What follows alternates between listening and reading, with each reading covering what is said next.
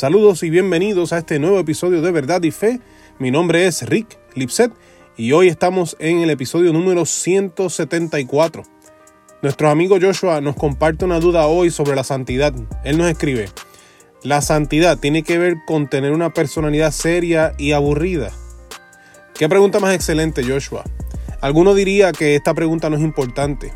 Si somos aburridos o no, no importa, dirán algunas personas. De hecho, ellos dirán que lo importante es que seamos salvos. Pero yo entiendo que es una pregunta importante, sobre todo para los no creyentes que ven la posibilidad de vivir sus vidas sin ese pecado que tanto les atrae como algo que es sin sentido y aburrido. Para el no creyente es una locura vivir como Cristo. Así lo dice Pablo en 1 Corintios 1:18. El mensaje de la cruz es una ridiculez para los que van rumbo a la destrucción. Pero nosotros que vamos en camino a la salvación sabemos que es el poder mismo de Dios. La pregunta se torna algo diferente cuando lo decimos de esta manera. ¿Jesús era aburrido en la Biblia? Es que el ejemplo bíblico de cómo se vive santamente es la vida del propio Jesús. A veces las personas creen que Jesús era o aburrido o demasiado serio, pero yo no creo que sea así. De hecho, te voy a compartir tres razones. La primera, Jesús fue invitado a las bodas de Caná. Esto lo vemos en Juan capítulo 2, versículos 1 al 12. Las bodas son celebraciones alegres, no hay espacio para seriedad y aburrimiento en medio de la comida, bebida, música y holgorio. Incluso para los judíos, las bodas no eran como para nosotros que dura un solo día. Eran varios días de celebración. Allí estuvo Jesús y nunca dejó de ser santo. Segunda razón, los niños querían acercarse a él. Esto lo podemos ver en Marcos capítulo 10 versículos 13 al 15.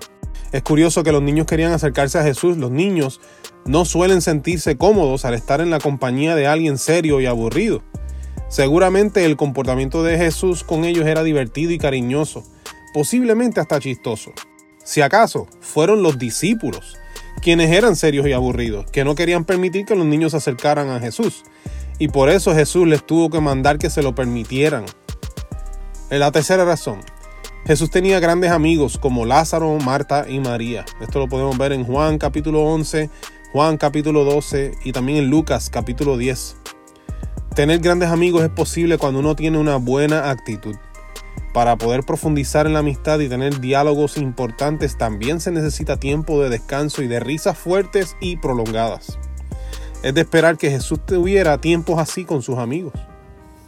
Significa que los cristianos no deben ser serios y aburridos.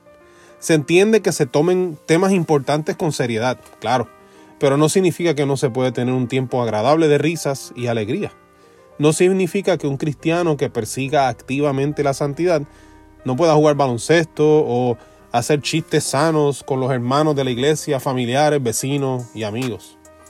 Es una falsa dicotomía pensar que si eres santo eres aburrido y serio o no lo eres y estás perdido en tus pecados. Hay una tercera opción, la alegría y el dinamismo cristiano. Lo glorioso del Evangelio es que cuando somos salvos también somos verdaderamente libres, pues entramos en una relación de padre e hijo con Dios, algo que antes era imposible. Esto debe producir el mayor gozo en nuestro corazón. Este gozo debe verse en nuestros rostros. La libertad que tenemos ahora es dinámica y nos permite vivir una vida plena, libre del pecado y libre del aburrimiento también.